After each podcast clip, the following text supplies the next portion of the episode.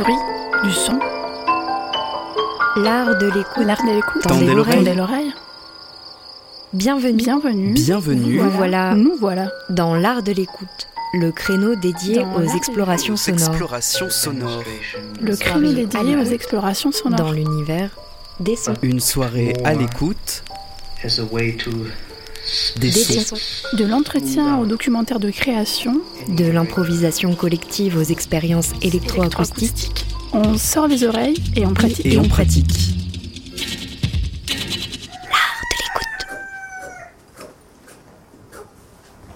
Une FM qui a de l'oreille.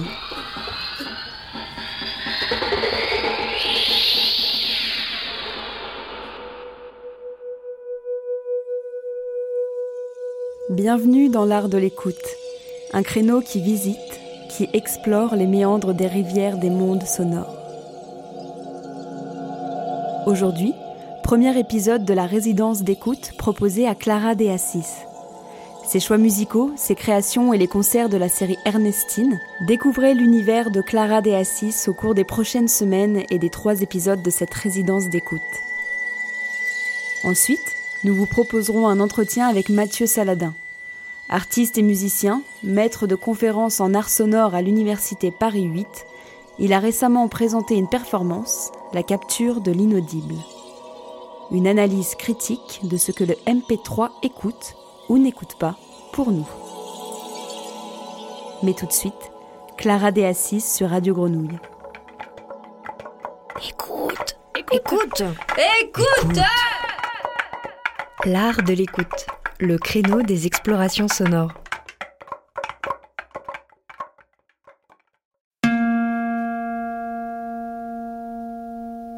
Oui, c'est un test. Voilà, On change de micro. je parle. Résidence d'écoute sur Radio Grenouille. Clara De Assis. Une proposition faite à un artiste, musicien, compositeur, d'élaborer une programmation à partir de ses œuvres, mais aussi de pièces sonores ou de musique avec lesquelles il est en relation, qui l'occupent, l'interpellent. Une série de plusieurs épisodes, grâce à laquelle nous traversons l'univers de l'artiste, des désirs qui ont présidé à son travail jusqu'à sa relation à l'écoute et au monde. Tout de suite, une résidence d'écoute proposée à Clara De Assis. Compositrice et guitariste d'origine espagnole, Clara De Assis développe une approche du sonore qui met en valeur la simplicité, la non-intervention et l'écoute active comme moyen de composition. Extrême précision, ouverture intuitive, attention aux sons et formes épurées, voilà quelques caractéristiques de son travail tiré de sa biographie. Des extraits de disques comme Do Nothing, suite de six pièces pour guitare acoustique et percussion, Without, composé pour Greg Stewart et Eric Carlson, nous permettront d'évoquer sa pratique instrumentale et sa relation à la composition. D'ici une demi-heure, vous pourrez entendre une captation d'un concert issu de la série Ernestine. Programmée par Clara De Assis à la librairie Zoëm à Marseille, cette série est dédiée à la scène musicale expérimentale internationale. Mais tout de suite, direction la discothèque de Clara De Assis pour une sélection inspirante.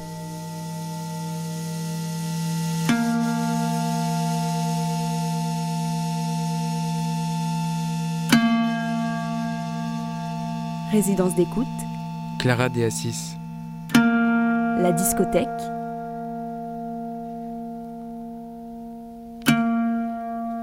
Clara, nous sommes chez toi pour cette résidence d'écoute en trois épisodes.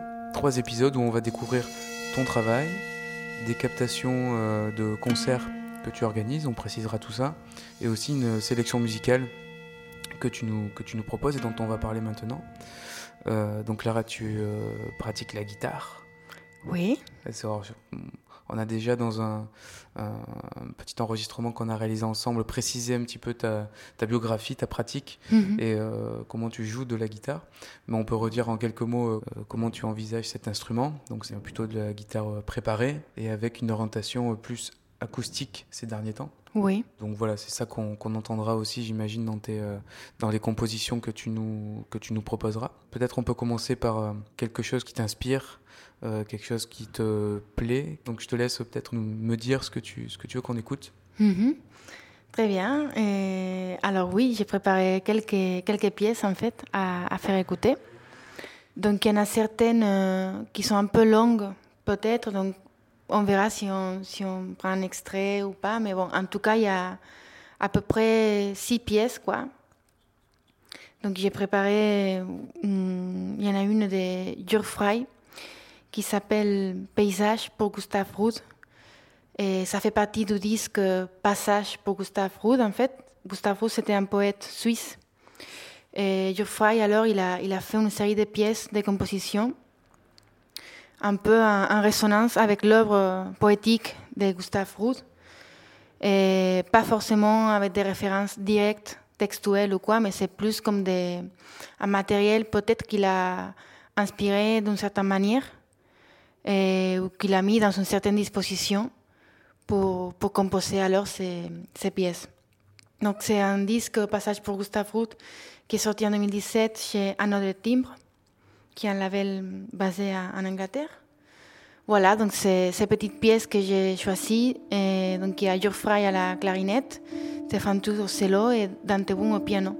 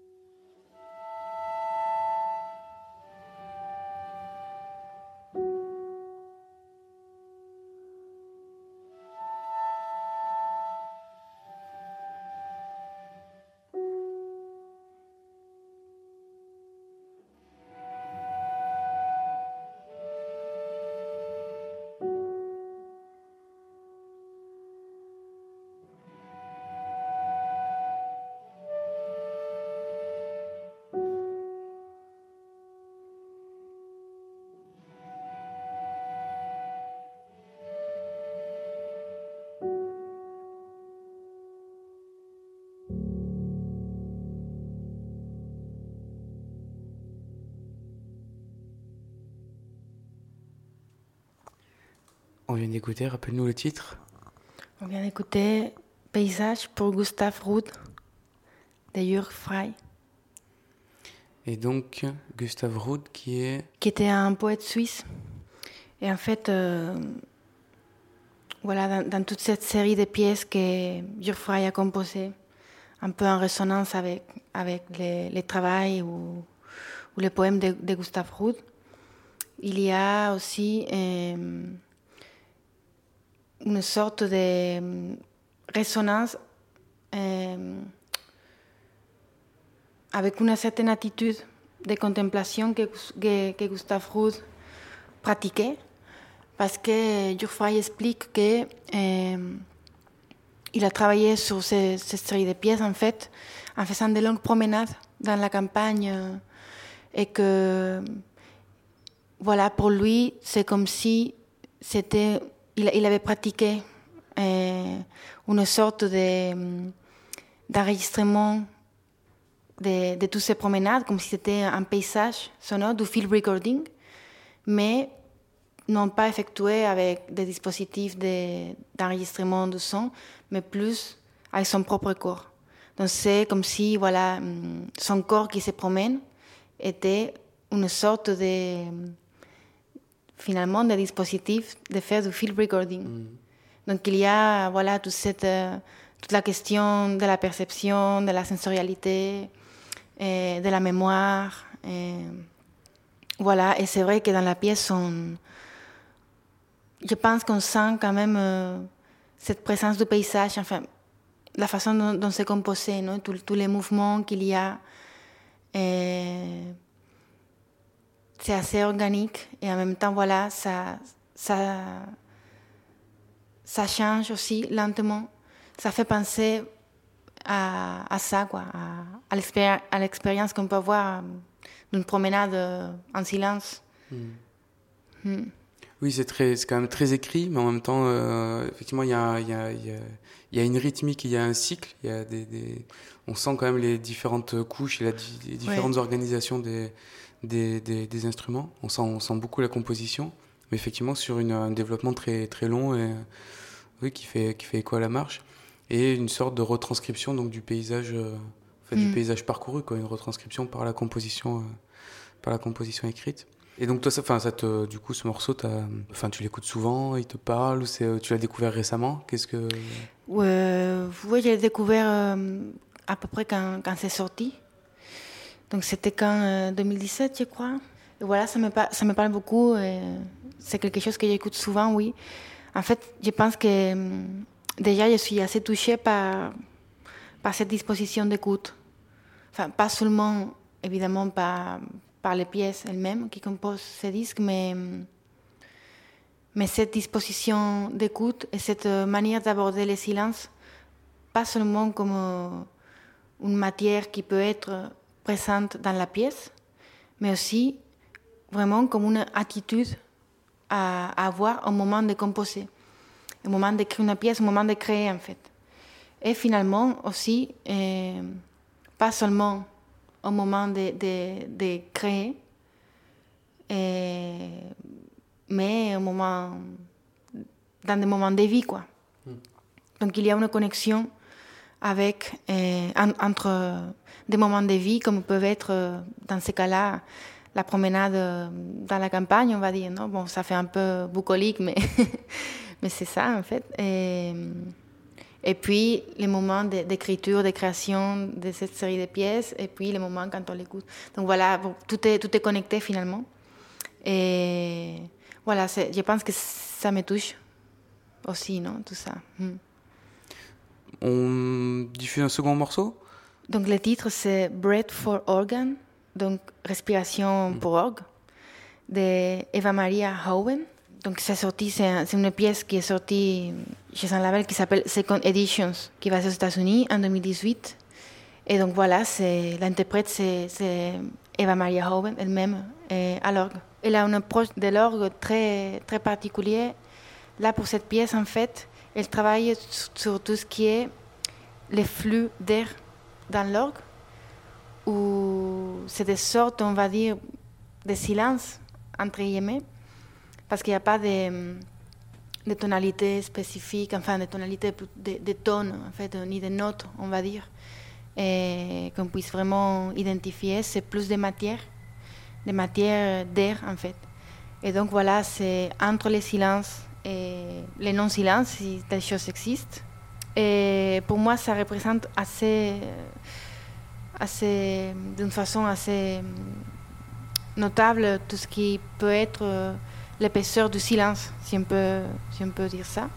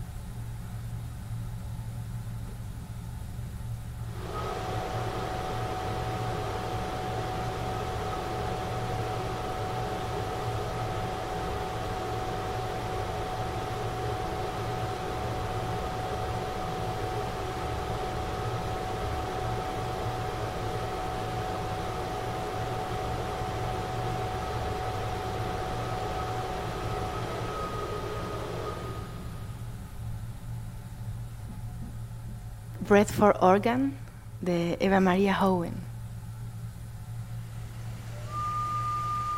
Donc ça c'est de l'orgue. Ça c'est de l'orgue. euh, qui, qui produit ça c'est de l'orgue avec donc de, de, de l'air euh, injecté dans l'instrument et donc qui, qui donne cette, euh, cette, euh, cette matière. Mhm. Euh, ça me faisait encore penser là.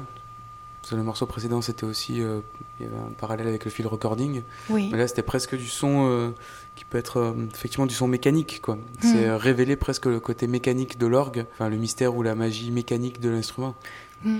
De, aussi, un peu entre ça et ça, ce côté mécanique et ce côté presque vivant aussi de l'orgue, non? Qui, qui- qui devient un, un organisme, non? Qui respire, on va dire. Il y a un peu ça aussi. C'est cette, c'est un peu, cette pièce, c'est un peu aussi, euh, je trouve, entre une absence et une présence. Non? Parce que euh, c'est pas les sons d'orgue dont, on est habitué, qu'on peut avoir dans l'imaginaire, comme ça. C'est une sorte de détournement euh, de l'instrument, ou c'est de le considérer autrement en tout cas. Et, et voilà, il y a- cette absence de notes identifiables. euh, mais par contre, euh, il y, a- tout un, tout un monde qui s'ouvre aussi, non à partir de cette absence qui crée finalement des présences, quoi, des présences de ce silence, de cette, euh, air, de cette respiration. On s'aperçoit combien c'est riche aussi. Euh, Je trouve ça accueillant en fait comme, comme, euh, comme proposition parce que bah, là on est chez toi, on est euh, euh, donc au centre de Marseille et donc on entend la rue, euh, les voitures qui passent, les gens qui parlent. Et en fait cette, euh, cette nappe, ce, ce souffle euh, qu'on entend euh, peut accueillir aussi d'autres sons, quoi. peut Mhm. accueillir les sons, euh, les, les sons de l'extérieur et, et se, se, se poser dessus. Euh, la pièce en entier dure environ une heure, c'est ça? Oui, une heure et quart. Une heure et quart. Mm. Donc je pense qu'il peut se passer beaucoup beaucoup de choses pendant cette euh, pendant le déroulé de, de la pièce. Oui, tout à fait. Peut-être ça rejoint le Mm. souffle aussi. Oui.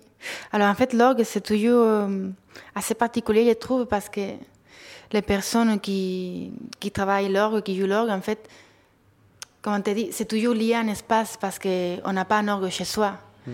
Les orgues sont dans les églises en général. non? Donc, euh, les églises qui ont des orgues, c'est c'est à chaque fois euh, des orgues très, très liés à cet espace non et, et très particuliers. Et du coup, voilà, je trouve aussi qu'il y a une sorte d'espace qui se déroule euh, dans cette pièce, qui est à la fois un espace qui est l'espace euh, où se trouvait, parce qu'il n'y a plus maintenant. euh, cet orgue, c'était dans une église en Allemagne, à Krefeld. Voilà, et en fait, elle Eva Maria Hoben a enregistré cette pièce avant que l'orgue qui était dans cette église soit hum, déplacé, en fait. Donc, il n'y est plus là-bas. C'est une sorte aussi de, de adieu à cet orgue. et, et voilà, donc il y a cet espace euh, à l'intérieur de la pièce qu'on écoute, mais il y a aussi l'espace où on écoute la pièce, non? Mm. Et comme tu dis, voilà, il y a, hum, c'est drôle comment c'est à la fois spécifique et ouvert, Mm. à la fois très, très accueillant aussi, comme tu dis. Et oui, Merci pour cette proposition. et merci à toi. Résidence d'écoute, Clara de Assis. les œuvres, Bon, après avoir euh, écouté des titres euh, qui viennent euh, d'ailleurs, du monde entier, de plein d'instruments différents, on va se concentrer plutôt sur ta pratique. Et donc là, tu nous as sélectionné quelques trois, trois de tes pièces. Donc on va écouter, dont on va parler. Euh, donc quel est ton premier choix? Qu'est-ce que tu nous fais écouter en premier? Et alors la première pièce euh, s'appelle Nothing Last euh, One, parce qu'il y en a un et deux. Et ça fait partie d'un disque qui s'appelle Do Nothing. C'est donc acoustique, en fait, c'est de, de la guitare et des petites percussions et des objets. Et voilà, donc ça c'est Nothing Last.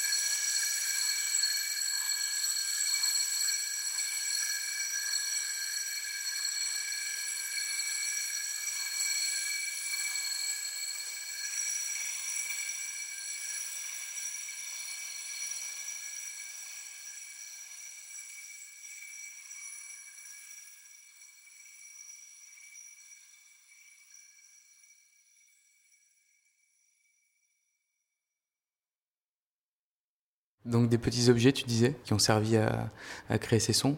Là, c'est oui, c'est des, c'est une matière en, particulier, c'est de la céramique, tout simplement.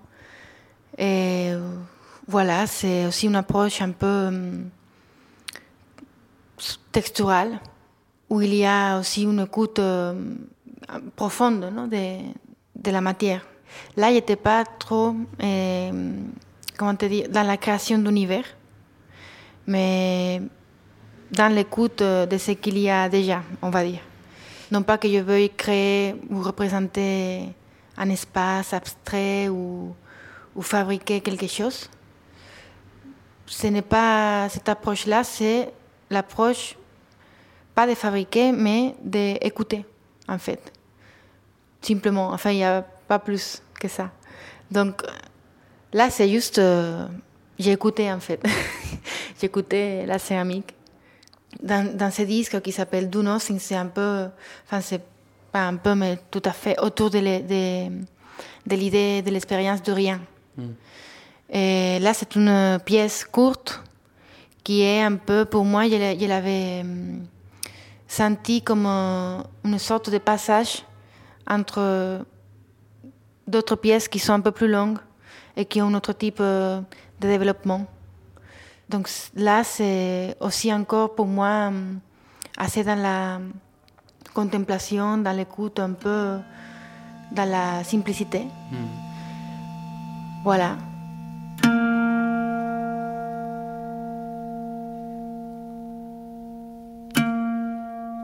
Tu as capté euh, plusieurs moments euh, où tu convies du public? Donc euh, c'est une euh, série de concerts qui s'appelle, je vais te laisser le, bien les nommer et nous présenter ce qu'on va, ce va entendre. C'est une série qui s'appelle Ernestine, qui se passe à la galerie librairie SOM à Marseille, euh, dans le centre-ville. Et voilà, donc là, cette série a, commencé en fait euh, en 2018. Et parmi ces concerts-là, j'ai enregistré trois. Donc là, le premier qu'on va entendre, c'est enregistré le 17 fév- février 2019. Donc avec euh, Félicie Basler, Léo Duplex et Taku Sugimoto. Donc contrebasse, laptop, euh, des objets et, et guitare, respectivement. C'est des compositions et d'improvisation. C'est un trio en fait qui est franco-japonais, on va dire, parce que Félicie et Léo euh, viennent de, France et Taku du Japon. Ils, avaient déjà joué ensemble. C'est un trio en fait qui, qui, n'a pas fait du tout que ces concerts. Et c'est pas moi qui les a réunis, on va dire. Ils travaillaient déjà donc ensemble. Taku d'ailleurs, c'était Taku Sugimoto avec Minami Saeki et Léo Duplex aussi. Ils avaient joué déjà euh, dans la série. C'était le premier concert que j'avais organisé dans le cadre de cette série. Voilà, je connaissais euh, la musique de Félicie Basler, de Léo Duplex et de Taku Sugimoto soit pareil individuellement ou euh, dans d'autres formations. Je connaissais aussi euh, leur trio, en fait, leur, travail ensemble. Et voilà, ça m'intéressait beaucoup, ça me plaisait. C'était quelque chose que j'avais envie de faire écouter. La plupart des concerts qui ont, qui ont eu eu lieu dans la série, et même moi, je dirais en général dans, dans la scène euh, de musique expérimentale euh, à Marseille, il y a un développement, j'ai l'impression, un peu plus grand de, de ce qu'on peut appeler musique improvisée, plutôt que des musiques écrites ou des compositions. Et là, pour le coup, c'est des pièces écrites qui sont jouées, même s'il y avait des moments d'improvisation, des moments d'une certaine ouverture aussi compositionnelle. Mais, voilà, donc ça, c'est quelque chose que, que j'ai envie, en fait, de, mettre en valeur et, et montrer. Et là, pour le coup, c'était tout tout à fait ça. Alors, voilà. Donc, on va entendre Félicie Basler et à la contrebasse, Léo Duplex, donc c'est laptop et objet, et Taku Sugimoto, guitare. Donc une captation de ce concert de la série Ernestine enregistré à la galerie Zoem. le 17 février 2019.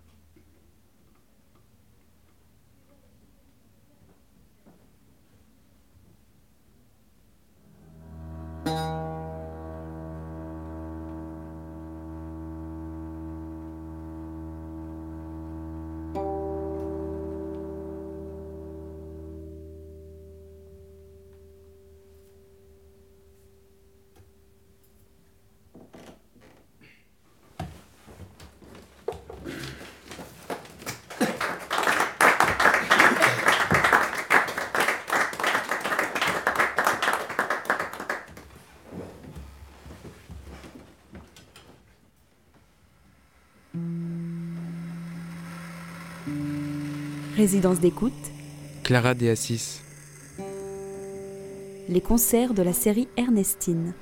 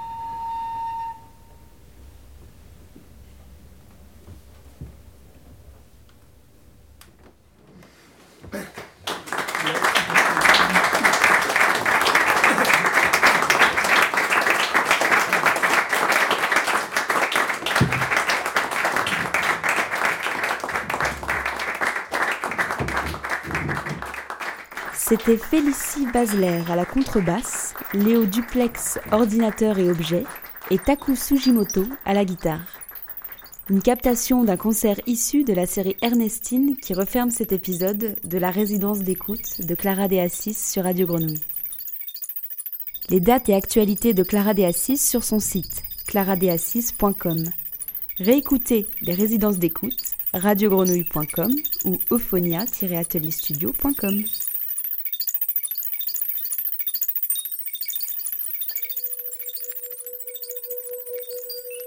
L'art de l'écoute, Le créneau dédié aux explorations sonores.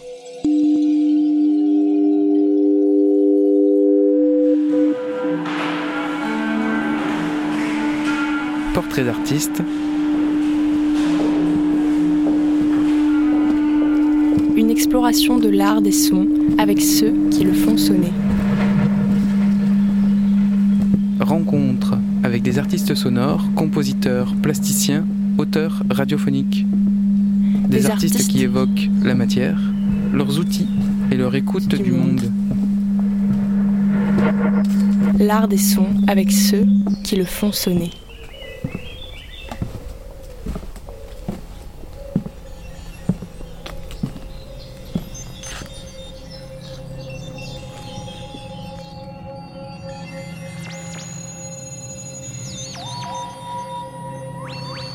Rencontre avec Mathieu Saladin à l'occasion de sa performance La capture de l'inaudible.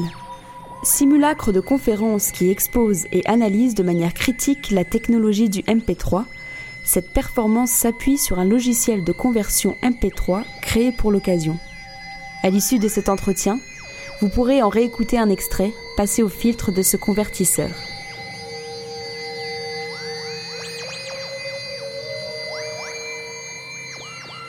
Bonjour Mathieu. Bonjour Jean-Baptiste. Donc Mathieu Saladin, tu es artiste, musicien, maître de conférences en art sonore à l'Université Paris 8 et ta recherche théorique porte euh, sur l'art sonore et les musiques expérimentales. C'est un extrait de ta biographie officielle, hein. j'ai Ouais, sur ouais. ton site.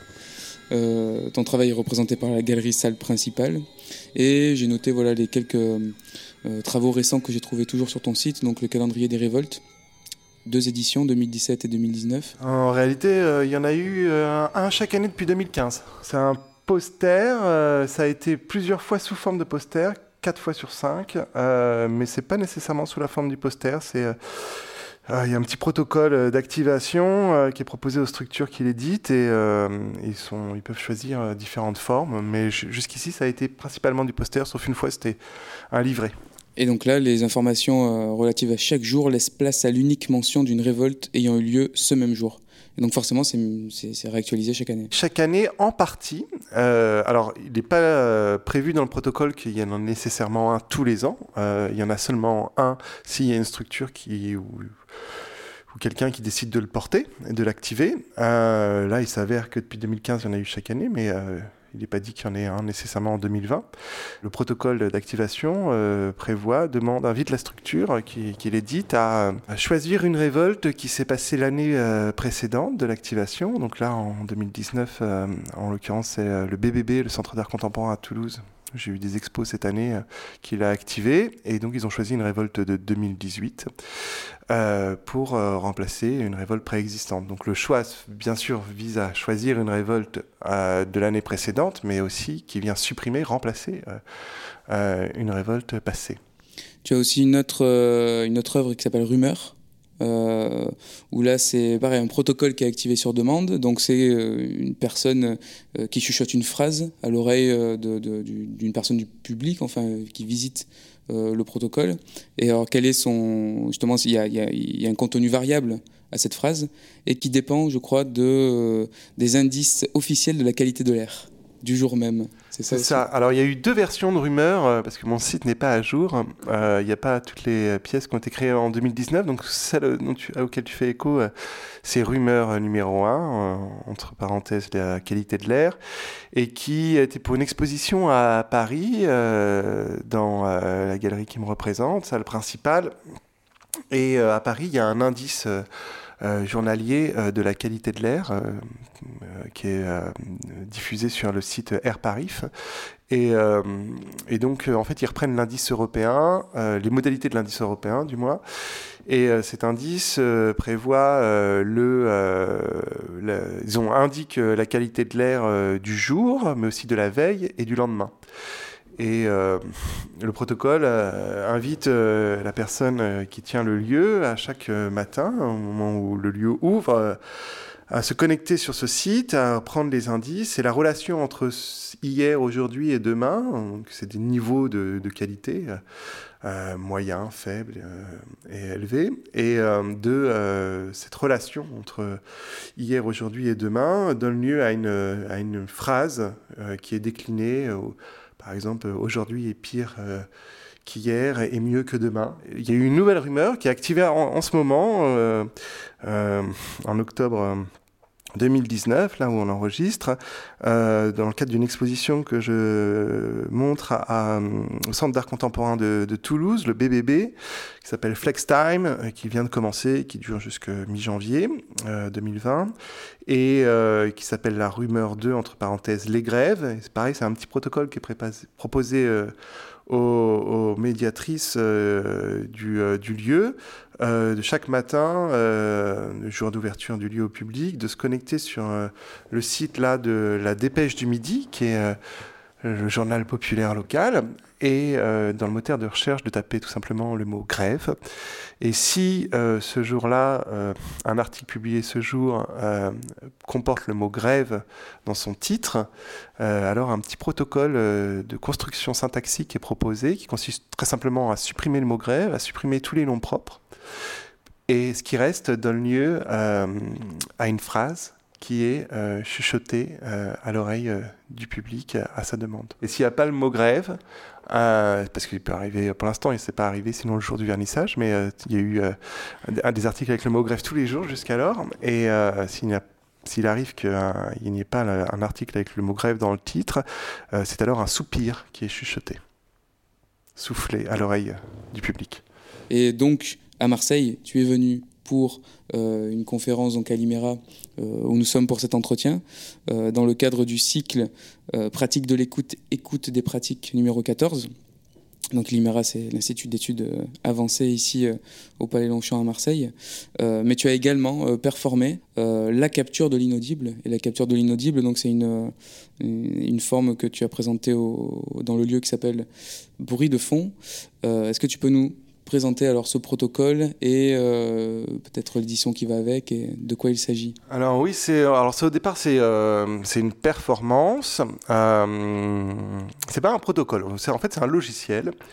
Euh, qui a donné lieu à deux choses. au départ, qui a été conçu pour une performance, et puis je crois que c'était en 2015, et, et qui a récemment donné lieu à une édition paru euh, sur le label Art Kill Art euh, en 2019. C'est une performance qui, euh, qui cherche à, problématiser, à interroger le, le rapport à l'inaudible dans nos sociétés actuelles, c'est-à-dire l'inaudible à la fois compris comme ce qui échappe à l'écoute humaine dite normale, selon les cadres de, l'écoute médicale, on va dire, quoi, euh, euh, c'est-à-dire une approche féminologique de l'écoute perceptive, euh, où l'oreille humaine ne peut entendre qu'un certain spectre, constitué habituellement entre 20 Hz et 20 000 Hz. Mais en réalité, personne n'entend sur ce spectre-là. Ce qui fait par exemple dire à Jonathan Stern qu'on on est tous malentendants. et, et l'inaudible est aussi compris dans cette performance euh, d'un point de vue politique au sens de, euh, de tout ce qui échappe à, l'entendement d'un groupe, d'une communauté, euh, d'une société, quelle qu'elle soit. Et, la performance essaye de, problématiser ce rapport-là très poreux entre une approche féminologique et une conception politique de, l'inaudible, et pour ça prend un médium, un média, euh, qui n'est qu'un prétexte, mais qui, euh, est un prétexte assez intéressant, euh, qui est le MP3, qui est un format de compression que tout le monde connaît, compression dite destructive, c'est-à-dire que quand on compresse un MP3, on ne peut pas revenir en arrière pour récupérer les, données qui ont été euh, compressées. Et donc pour, euh, pour ça, en fait, j'utilise un logiciel qui a été créé pour l'occasion, euh, qui est un encodeur, en gros, donc qui s'appelle la capture de l'inaudible, et qui, qui est un, encodeur MP3 inversé. C'est-à-dire qu'il fait l'exact inverse euh, de, euh, de l'encodage MP3 qui suit tous les algorithmes du MP3, mais en, gros, c'est-à-dire qui, qui ne garde euh, que ce que le, la compression MP3 supprime. Et donc tu nous as proposé une partie conférence où un texte et trois extraits sonores assez inaudibles étaient diffusés.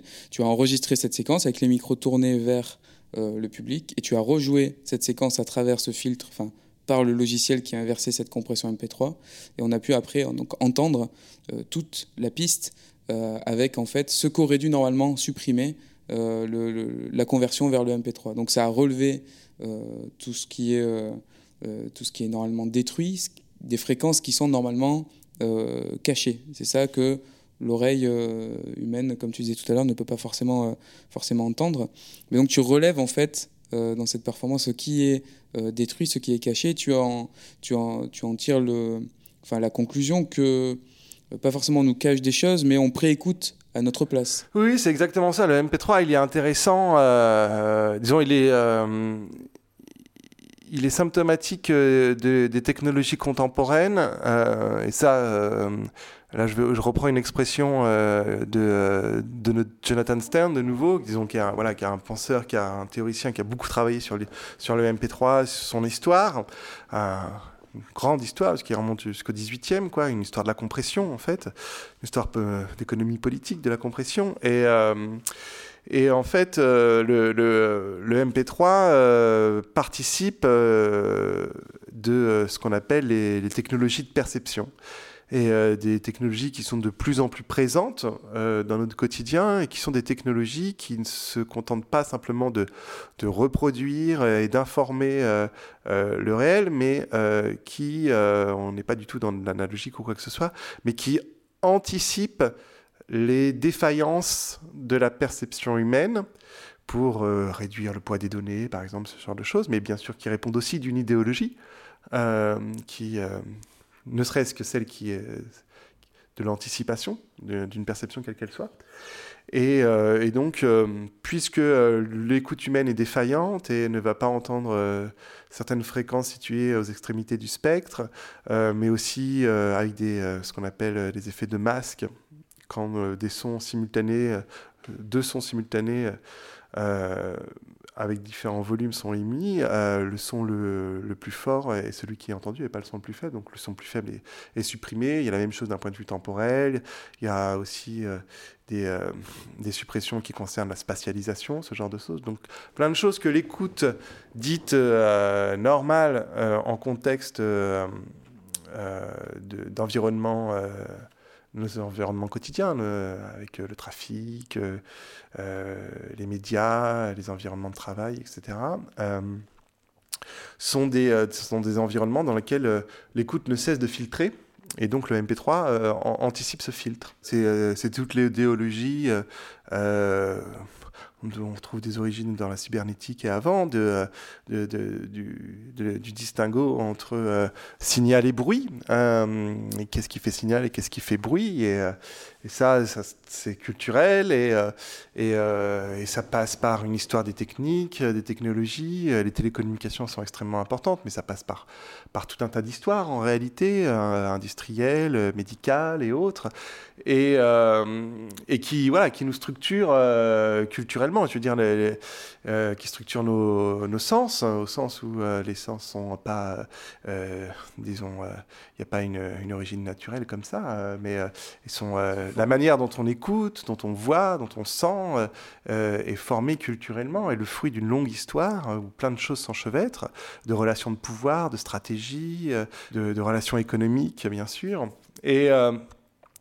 et le MP3, bah, voilà, vient, vient cristalliser euh, un peu tout ça. Et même on peut. Euh, donc, ça, c'est euh, des choses qu'on trouve chez, Jonathan Stem que j'évoquais à l'instant, et qui, a fait une histoire la théorique hein, de ce point de vue-là. Moi, c'est plutôt une approche artistique que j'essaye de mettre en place. Mais au-delà de l'analyse qu'il peut porter, moi, je, je, la relis même plus largement, des choses qui m'intéressent dans mon travail, à finalement toute l'idéologie de l'anticipation qui gouverne notre société et qui n'est pas Là, on peut remonter aussi euh, assez loin, puisque euh, euh, l'idéologie de l'anticipation est l'idéologie aussi qui gouverne le capitalisme depuis quelques décennies, sinon siècles, qui est tout simplement l'économie de la dette. Hein, puisque la dette, c'est bien, c'est bien cela, c'est pouvoir gouverner le futur, donc anticiper les comportements. quoi de mieux qu'un corps endetté, qu'un corps qui doit rembourser, dont on peut prévoir les gestes, qu'un voilà, qu'un corps, qu'un corps endetté, un corps qu'on peut contrôler dès lors. Et tu citais Jonathan Stern, donc parce que c'est aussi ce qui a, enfin je sais pas si ça a directement inspiré cette proposition-là, mais en tout cas il a écrit la notice de ton, de ta performance, en tout cas de sa partie éditée. Donc la partie éditée comprend des citations dans un carnet avec donc un texte français et anglais et une carte SD avec le logiciel qui permet de faire cette euh, ce, filtrage euh, euh, pour relever donc tout ce que le MP3 supprime dans, le son qu'on met dedans. Avec Jonathan Stern, donc donc c'est l'auteur d'une histoire de la modernité sonore et aussi d'un autre, une autre ouvrage sur le MP3. tu as travaillé avec lui. Quelles sont vos relations pour, par rapport à cette application de ces bah, travaux? moi, je, En fait, le projet, je l'avais bien avant de connaître Jonathan Stern et, ses travaux, parce que c'est un, un, projet qui, même si la performance a commencé en 2015, en fait, c'est un projet que j'avais dans les carnets depuis, euh, depuis déjà de longues années, euh, enfin des années 2000 en gros. Et, euh, mais oui, mais c'est contemporain en tout cas d'une découverte de, tout le champ qu'on appelle les, les Sound Studies. Et puis j'ai d'abord lu The Audible Past, son premier ouvrage qui a été traduit en français sous le titre Une histoire de la modernité sonore.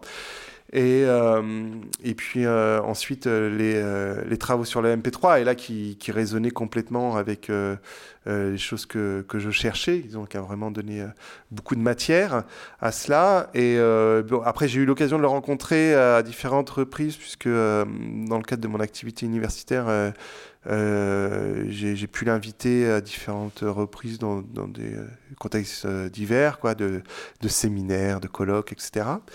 Et puis, euh, du coup, quand euh, l'idée d'une édition euh, s'est présentée avec la label Art Kill Art, c'était un peu comme une évidence que de lui proposer d'écrire. alors, de lui proposer d'écrire parce que c'est le principe du label pour chaque euh, édition euh, qu'ils font, d'habitude c'est des disques, euh, ils, font une, demande à un théoricien d'écrire un, texte sur, sur le projet. Et donc en, en, discutant avec Kevin Bartoli de, de Art Kill Art, voilà, ça nous paraissait évident, tombé sous le sens de, proposer à Jonathan et qui, a gentiment accepté euh, euh, d'écrire un petit texte euh, théorique à partir de, ce logiciel. Alors pour revenir à la performance, au-delà de la démonstration, parce qu'il y a une partie euh, quand même, enfin, conférence. En tout cas, la mise en scène, moi, m'évoquait ça. C'est une fausse conférence, mais ça, joue sur, le, sur les codes. Voilà, ça me faisait penser d'ailleurs à. je sais plus si c'était une performance ou si c'est juste la photo qui est célèbre, mais Henry Flint de Fluxus, qui à un moment donné se met en scène avec une, des panneaux derrière pour euh, tuer l'art sérieux, je crois. Et on le voit effectivement euh, dans une position un peu comme universitaire et rigide, et en même temps avec des, des revendications très.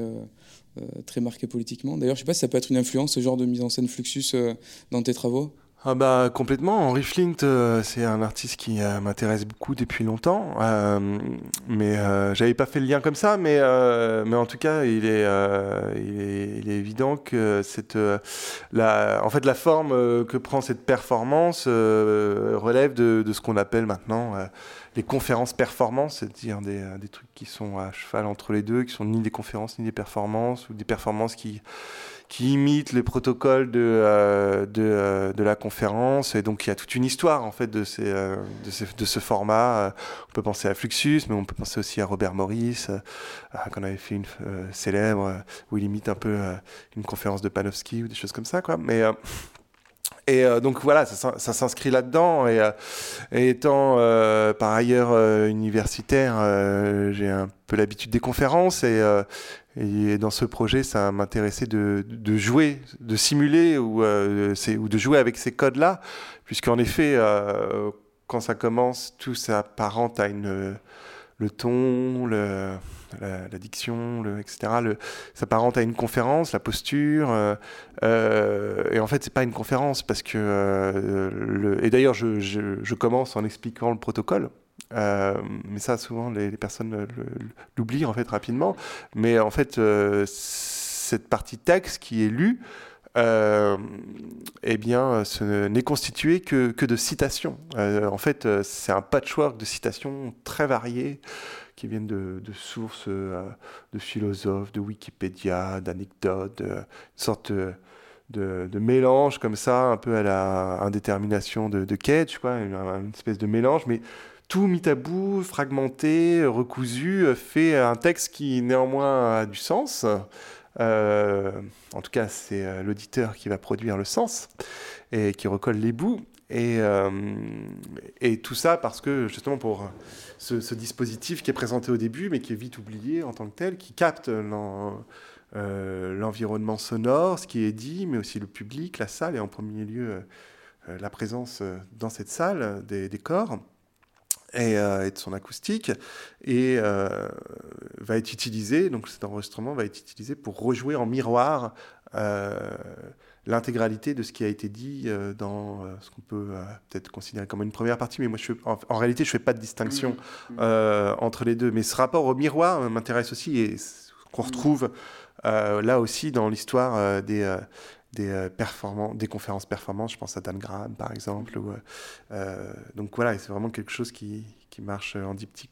Parce que je pense que le, le- public en ressortant a quand même capté une partie pédagogique sur exactement le- la technicité du MP3, comment ça fonctionne, et repart avec une idée aussi un peu plus précise de ce qui manque ou ce qui manquerait quand il écoute du MP3 ou quand il fera l'acte aussi de, de transformer euh, un fichier en MP3. Moi, ça m'a évoqué euh, une certaine écologie du sonore, alors pas une écologie sonore au sens du, euh, paysage sonore qui fait appel au son de la nature, justement des captations très...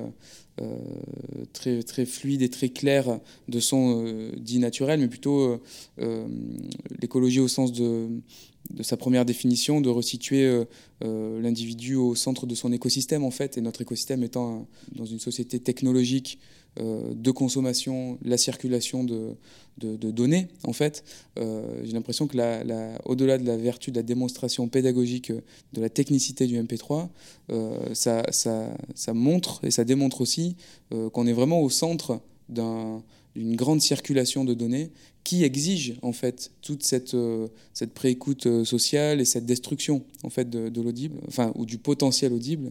Alors je sais pas si ce terme d'écologie euh, à cet endroit-là ça te, ça te parle ou pas du tout? Bah oui, oui, oui, pourquoi pas. euh, euh, mais en, en l'étendant tel que tu viens de l'évoquer, euh, en resituant l'écologie vraiment pensée comme euh, en remettant euh, l'individu dans un environnement euh, mais euh, qui, est médiatique, qui, j'ai un, collègue qui travaille beaucoup sur ça à Paris 8, euh, Roberto Barbanti, et qui, qui utilise volontiers la terminologie de Félix Guattari, qui parle lui d'écosophie. En fait, il y a une triple écologie derrière, écologie bien sûr environnementale, mais aussi psychique, sociale, etc. Et, et, euh, et donc euh, voilà, l'écologie, on peut pas simplement la, euh, on peut pas simplement isoler euh, l'écologie environnementale en dépit de la situation de nos d- dans laquelle nous sommes aujourd'hui d'un point de vue climatique. C'est un, ensemble, un ensemble qu'on peut difficilement séparer. Donc, bien sûr, il y a, y a cet aspect-là qui, mais qui, voilà, qui, cher- qui cherche à problématiser notre écoute euh, dans ce rapport-là et notre écoute de, l'inaudible, de ce qu'on laisse de côté, de, ce qu'on ne veut pas entendre, et, comment euh, ce rapport à l'inaudible, euh, eh bien, euh, il est construit euh, euh, juridiquement, économiquement, politiquement. euh, et voilà, c'est essayer de, défaire les fils de ce, dispositif, euh, euh, de dénouer les choses euh, à travers euh, la construction de, ce patchwork de citations. Merci Mathieu. Je te laisse reprendre ton train parce que tu pars, euh, tu repars sur Paris. Et bah, j'espère que tu reviendras sur Marseille proposer d'autres conférences performances. Merci de cet entretien. Merci beaucoup Jean-Baptiste. Au revoir. À plus.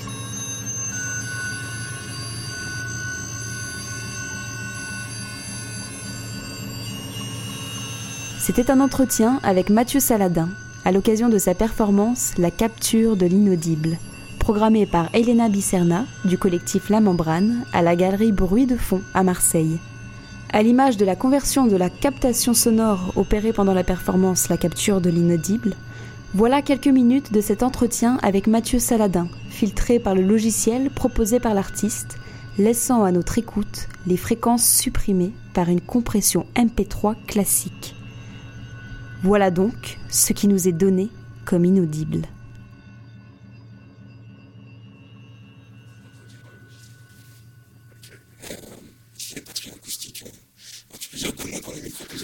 Alors, je vais dire deux mots, un mot, deux mots, un mot, deux mots. Si je parle comme ça, ça va.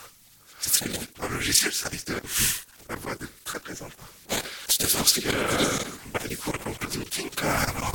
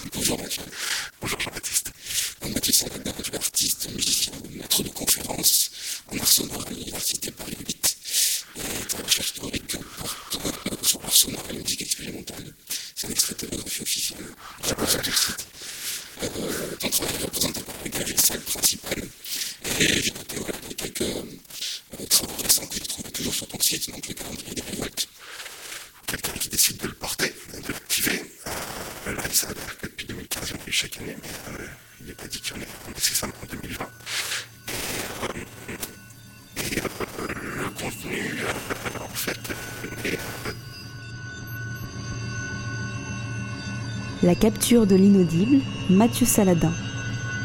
Entretien réalisé par Jean-Baptiste Imbert. Conversion effectuée avec le logiciel inaudible aux éditions Art Kill Art.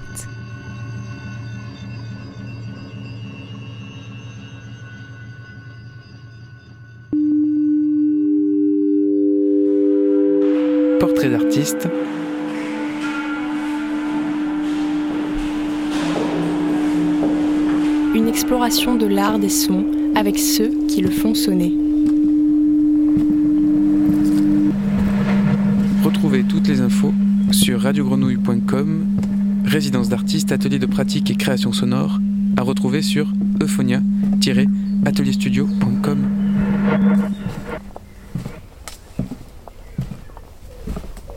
L'art des sons avec ceux qui le font sonner.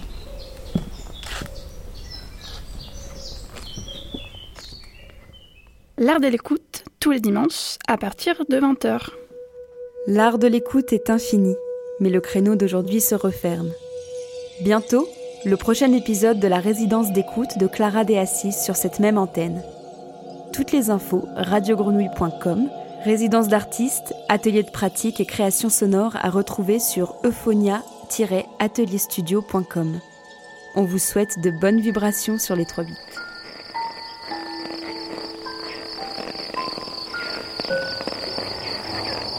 Écoute.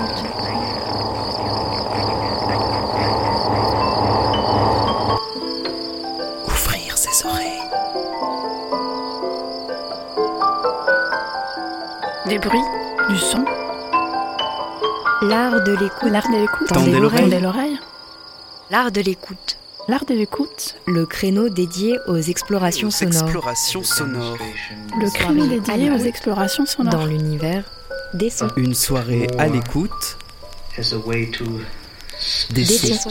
De l'entretien au documentaire de création, De l'improvisation collective aux expériences électroacoustiques. on sort les oreilles et on pratique. Et on pratique.